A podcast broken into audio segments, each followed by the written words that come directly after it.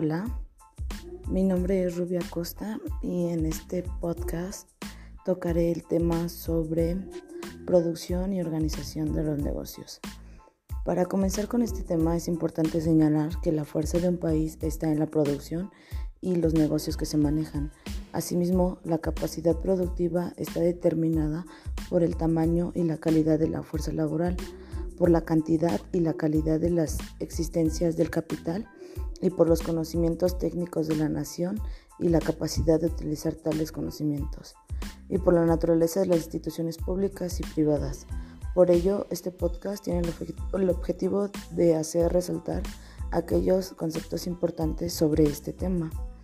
Aquellos temas y conceptos que se tocarán serán teoría de la producción y de los productos marginales, la función de la producción, Producto total, promedio y marginal. La ley de los rendimientos decrecientes, corto y largo plazo.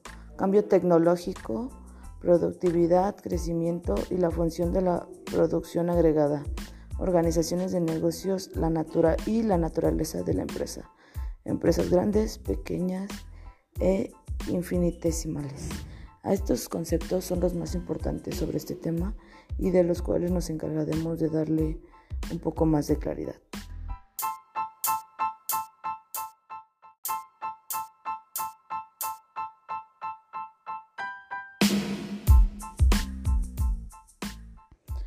Una vez que se ha dicho sobre qué tratará este podcast, eh, para comenzar a adentrarnos un poco más en el tema de producción y organización de los negocios, es importante dividir los términos, ya que la producción se enfoca en todo aquello involucrado para realizar una actividad que dé como resultado un producto o un servicio para el consumidor.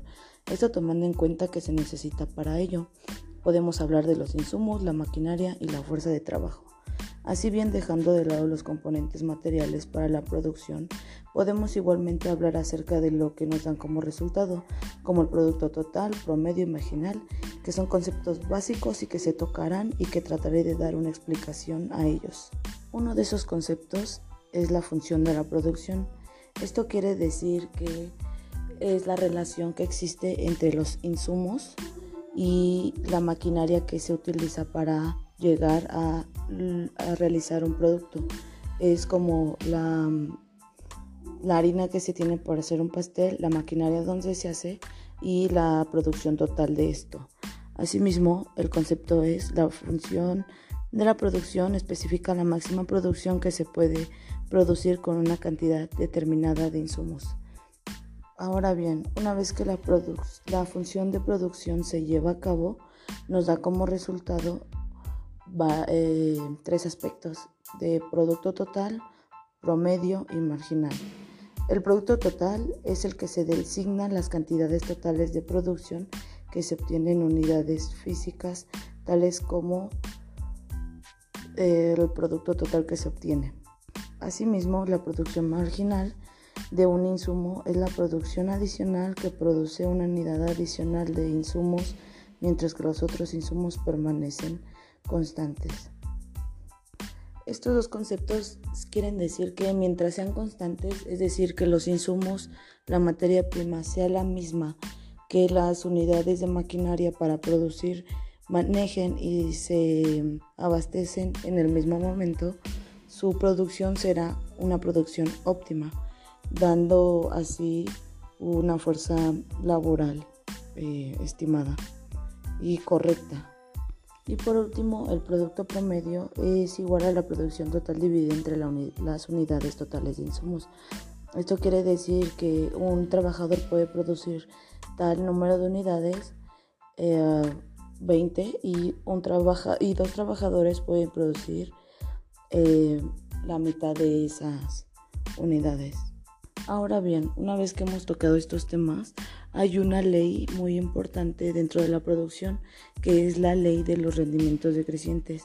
Esto se refiere a que si se le agrega, insumo a la mano de obra, a la maquinaria y los insumos, trabajarán de más y esto hará que en algún momento de la cadena de producción uno tenga deficiencias y por ello puede que la producción eh, decaiga y eso es pérdida para la empresa. Todos estos conceptos pueden parecer muy complejos, ya que son tecnicismos sobre la economía y así, pero todo esto se tiene que entender que existen igualmente a plazos de tiempo. Existe el corto y el largo plazo, donde el corto es el periodo en el que algunos insumos variables pueden ajustarse y el largo plazo es el periodo en el que todos los factores que utiliza la empresa pueden modificarse. Esto quiere decir que en un corto plazo eh, hay algunos aspectos de la producción que se pueden modificar, no todos porque se alterará la forma de trabajo.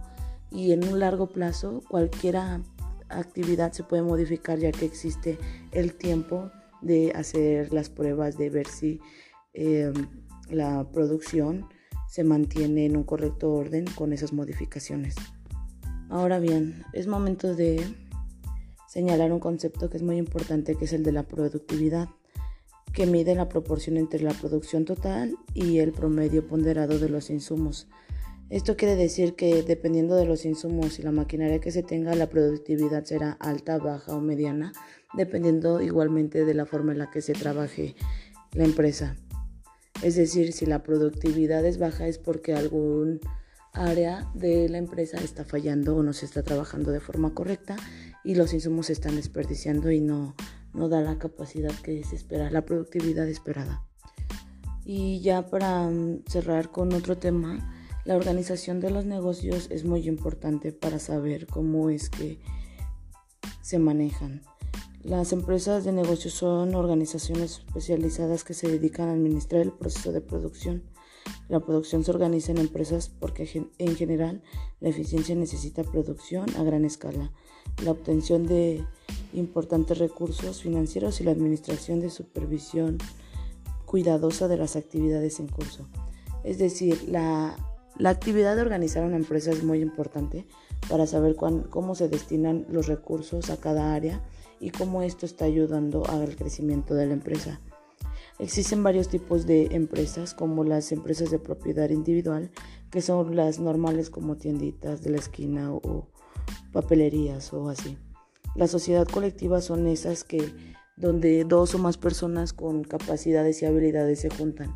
Puede ser un consultorio de abogados, de contaduría o de otra cosa. Y la sociedad anónima, que son los grandes corporativos donde inversionistas eh, eh, son parte de un negocio grande. Y estos son los tipos de negocios que existen.